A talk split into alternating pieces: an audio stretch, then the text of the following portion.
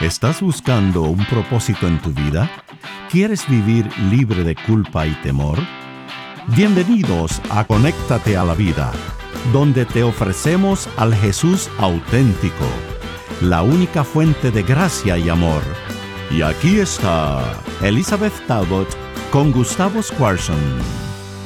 Bienvenidos a Conéctate a la Vida. Mi nombre es Elizabeth Talbot. Y Gustavo Squarson. Seguimos adelante con nuestra serie sobre la vida de David, conforme al corazón de Dios. Muy interesante, muy práctica para la vida y los desafíos, ¿no? Sí, y, todo lo que pudo hacer Dios con, un chico que tuvo realmente una, una travesía, ¿no? En su vida, que pasó por quebrantos, por persecuciones, por maltratos. todo ese proceso de aprendizaje que tuvo que pasar es interesantísimo. Interesantísimo. Y ahora ya es rey. Llegó, llegó a eh, vamos a estudiar hay algo que él hace con una persona que realmente muestra cómo él es conforme al corazón de Dios. me encanta esta historia de Es hermosísima, vamos. ¿Alguna vez fuiste recipiente de una gracia tan increíble que te cambió la vida, algo que alguien hizo? Sí, sí. En un momento, eh, cuando estaba empezando mi carrera profesional, eh, tuve que ir a, renunciar porque estaba pasando momentos difíciles y la persona a la cual me iba a recibir la renuncia me dijo, no, no, no, no, para acá tenemos que hacer algo. Oh así que te, ayudó en un momento terriblemente oscuro. Sí, en un momento que yo no veía nada y que lo mejor era salir corriendo, meterme en una cueva o, desaparecer o dejar todo, ¿no? Y él me dijo, no, no, no, para, para, para, vamos a buscar una forma. vamos a buscar una solución. Y, hubo una solución. Hubo una solución. Qué increíble. Y totalmente de afuera, porque yo no la veía. No la veía, sí. Eh, te dieron algo que, vos no habías pensado, que no traías como una opción. No, yo miro atrás ahora y todavía... Eh, que ese momento fue pivotal para tu vida. Sí, sí, fue un rebote increíble, ¿no? Qué, qué, bárbaro, ¿no? Sí. Este, a mí me gustan las definiciones de las tres palabras de justicia, misericordia y gracia. A ver, ajá. Justicia es cuando recibo lo que merezco. Claro. Eh, Viste, hice un crimen y me mandan a la cárcel por 10 años. Es justicia. Misericordia es cuando no recibo lo que merezco. Mm. O sea que tenía que ir a 10 años a la cárcel y me lo perdonan. Mm, mm. Eso es misericordia. Misericordia. Muy bien. Y gracia es cuando recibo lo que no merezco. O sea que, aparte de no mandarme a la cárcel, me dan una mansión de 10 millones de dólares y me dicen anda a vivir ahí. Así que justicia es cuando recibo lo que merezco, misericordia cuando no recibo lo que merezco y gracia es cuando recibo lo que no merezco. Así que va agregándose, ¿no? Sí, sí, y esta hoy es una historia de la gracia de Dios, cómo este, mm. fluyó a través de David a una persona. Y, por supuesto, este, es algo que aprendemos acerca de cómo trabaja el reino de Dios, ¿no? Qué lindo. Como Dios no nos ha dado lo que merecíamos este, con nuestro pecado, este, eh, no nos ha exterminado como raza, pero encima murió por nosotros y nos da la vida eterna. Esa es la gracia, por eso decimos que es gracia, ¿no? Este, esta historia es muy hermosa, pero para entenderla yo tengo que eh, ir para atrás en la vida de David. Muy bien, a ver. Eh, resulta que en el primer libro de Samuel, en el capítulo 20, David va a hacer un pacto con el, hijo del rey en ese momento, que era eh, Saúl, y el hijo era Jonatán. Y entonces hacen un pacto. Ajá. Y entonces dice eh, Jonatán a David, si yo viviere, está ahí en el 1 Samuel 20, 14, si yo viviere, harás conmigo misericordia de Jehová para que no muera, y no mm. apartarás tus misericordias de mi casa para siempre. Cuando Jehová haya cortado uno por uno los enemigos de David de la tierra, no dejes que el nombre de Jonatán sea quitado de la casa de David.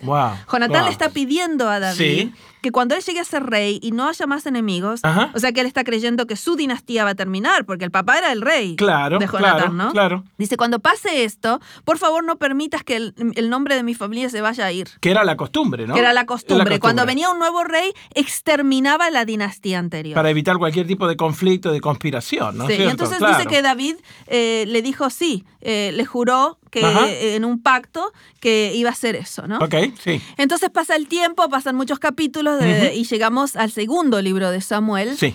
Entonces muere este, Saúl, muere Jonatán en una batalla. Y en el segundo libro de Samuel, capítulo 4, ocurre algo en ese momento que llegan las noticias de que Saúl y Jonatán han muerto. Ocurre algo que nos va a ayudar a entender esta historia. 4, 4. Y Jonatán, hijo de Saúl, tenía un hijo lisiado de los pies. Y ahí explica por qué. Tenía cinco años de edad y cuando llegó a de Jezreel la noticia de la muerte de Saúl y de Jonatán, y su nodriza lo tomó y huyó, y mientras iba huyendo apresuradamente, se le cayó el niño y quedó cojo, y su nombre era Mefiboset. Así que la niñera, en el susto, porque claro, eh, se conocía que la dinastía, cuando terminaba, no sabían quién iba a ser rey, y por las dudas no vengan a matar a este niño, o para preservarlo, para que sea rey más tarde. Claro, quién sabe, ella sale corriendo con este bebé, se le cae, este, y este, se queda lisiado el nene, ¿no? En un accidente queda lisiado. Entonces, eso es todo importante para la historia de hoy, que está en segundo de Samuel capítulo 9. Cuando se acuerda eh, David del pacto que hizo Jonatán, que él iba a tener misericordia con la casa, que iba a mostrar su gracia, a pesar de que era otra dinastía. Y entonces un día pregunta algo en el capítulo 9 de 2 Samuel, versículo 1. Dijo David, ¿ha quedado alguno de la casa de Saúl a quien haga yo misericordia por amor de Jonatán? Sí, de, de Jonatán. Sí. Sí, es, interesante que eh, un día se despierta David y dice, yo quiero mostrar mi amor por Jonatán, que era mi amigo, que le prometí esto. ¿Hay alguno que queda de la casa de Saúl? Se preocupa para ver si hay alguien de la familia de, Jonatán. Y entonces había un siervo de la casa de Saúl que se llamaba Siba, que lo llamaron, que había sido siervo de Saúl antes. Y el rey le dijo, eh, este, hay alguien. Y entonces, este, versículo 3. El rey le dijo, ¿no ha quedado nadie de la casa de Saúl a quien yo haga misericordia de Dios? Y Siba le respondió al rey, aún ha quedado un hijo de Jonatán lisiado de los pies. Bueno, me, interesan muchas cosas acá. Primero que, eh, que, David dice, no hay alguien de la casa de Saúl a quien yo haga la misericordia de Dios. De Dios. Como diciendo, esta no es una misericordia mía, es algo que quiero pasar, que, que, Dios ha tenido conmigo, ahora yo quiero darle a otro, este, y, quiero hacer algo bueno por alguien. Otra característica de un corazón... Conforme al, de Dios. Y entonces eh, el siervo este dice, sí, hay, ha quedado un hijo de Hanatán y no dice el nombre. No dice, quedó un hijo de Hanatán que se llama Mefiboset, que él lo conocía porque era siervo de Saúl. Claro. No, lo llama, la identidad es su discapacitación. Le dice, ah, hay uno que es lisiado. Ese es el mm. nombre.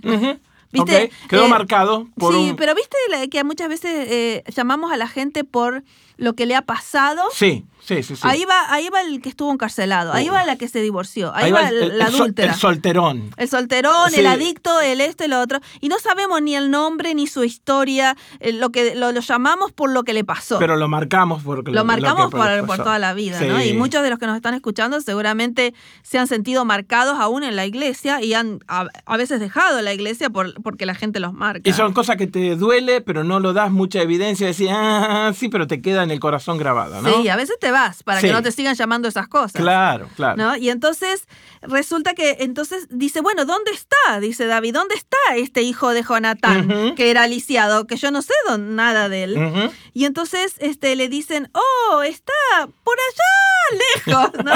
versículo, este, versículo 4. Entonces el rey le preguntó, ¿dónde está? Y Siba le respondió al rey, aquí está en la casa de Maquir, hijo de Amiel, en Lodebar dice David, porque resulta que Lodebar es un pueblito que está del otro lado del Jordán. Oh, eh, no lo conoce nadie. No lo conoce nadie en Israel. Eh, es como que se fue lo más lejos posible, porque claro. claro, porque vino otra dinastía. Corría peligro su vida. Exacto, y ese fue, y, la, y el mismo nombre del pueblo, Lodebar, quiere decir desolado. Uh. Es como que estás viviendo en el código 00000, ¿viste? Te fuiste a vivir donde no te encuentre el rey. Claro, claro. Así que se fue del otro lado del río, del territorio de Israel.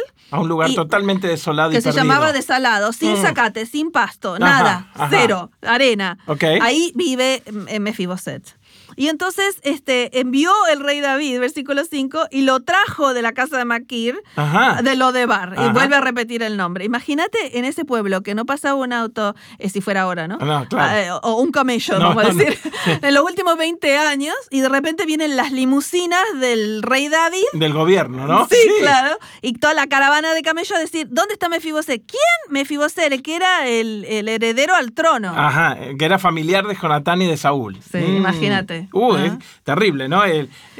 Imagínate, ahora, ahora me van a dar, ahora me va a cortar la cabeza. Me descubrieron, dice La mezcla de emociones, ¿no? Claro. Que, debe haber tenido. ¿Qué me va a dar? ¿Justicia me corta la cabeza porque era... Claro. ¿Será que tendrá misericordia y no me la corta? ¿O qué? Nunca podría haber esperado lo que le esperaba en la casa de David, ¿no? Increíble. Y entonces, versículos 6 y 7. Y vino Mefiboset, hijo de Jonatán, hijo de Saúl, a David y se postró sobre su rostro e hizo reverencia. Claro. Y dijo David, Mefiboset, y respondió, he aquí tu, siervo. Fíjate lo primero que le dice David, que nos, damos cuenta que estaba temblando Mefiboset, versículo y le, 7. Y le dijo David, no tengas temor, porque yo a la verdad haré contigo misericordia por amor a Jonatán tu padre y te devolveré toda la tierra de Saúl, tu padre, y tú comerás siempre en mi mesa. Eh, fíjate que mi fuse dijo, ¿qué? No entendí nada. Empecemos de vuelta. Primero voy a hacer misericordia contigo, o sea que no te voy a cortar la cabeza que regularmente otro rey te la corta. Te la hubiera cortado. Pero encima de eso te voy a devolver todas las tierras de tu abuelo, de Saúl. Sí. Y encima de eso tú personalmente vendrás a comer a mi mesa de ahora en más. A la mesa del rey. Y fíjate la gracia, que, que primero no te voy a cortar la cabeza, la justicia, después la misericordia de que eh, no solo no te voy a cortar la cabeza, sino que te voy a dar las tierras, tierras, que ahora son mías, pero que podrían haber sido tuyas. Claro. Y encima vas a venir a comer a mi mesa. Una gracia no, exuberante. Exuberante. Y dice que él no podía creer. Claro. y fíjate el versículo 8. E inclinándose dijo, ¿quién es tu siervo para que mires a un perro muerto como yo? Sí, eh, ahí te das cuenta su autocrítica, cómo él se veía a sí mismo allá lejos, lo de Bar. Claro, este, ¿Cómo puede ser que un perro muerto que estaba allá en el lugar desolado del otro lado del río... Sin esperanza, sin ningún ahora tipo de va a venir este, al reino, a comer con el rey, ¿no? Wow. Y entonces, este, bueno, ahí termina y, y, ahora ya es rico de vuelta a Messi. Él tiene todas las tierras del abuelo y encima dice que tenía, este, le pusieron un ciervo, etcétera, etcétera. Y entonces este, dijo, de ahora en adelante comerá en la casa del rey. Y entonces fíjate cómo termina esta parte, versículo 13. Y moraba Mefiboset en Jerusalén porque comía siempre a la mesa del rey y estaba lisiado de ambos pies. Sí, te, te, muestra la paradoja de ambas realidades. ¿no? Comía siempre en, la, casa del rey, pero seguía siendo lisiado. ¿no? Claro, Este, eh, yo no me imagino cómo se sintió no sé si te puedes imaginar vos cómo se sintió Mefibosé la primera vez que se sentó en la mesa del rey, ¿no? unos nervios increíbles, una mezcla de nervio, gozo, no lo puedo creer. No, eh, puedo creer que estoy acá. Claro, viste, esas cosas, eh, maripositas en el estómago.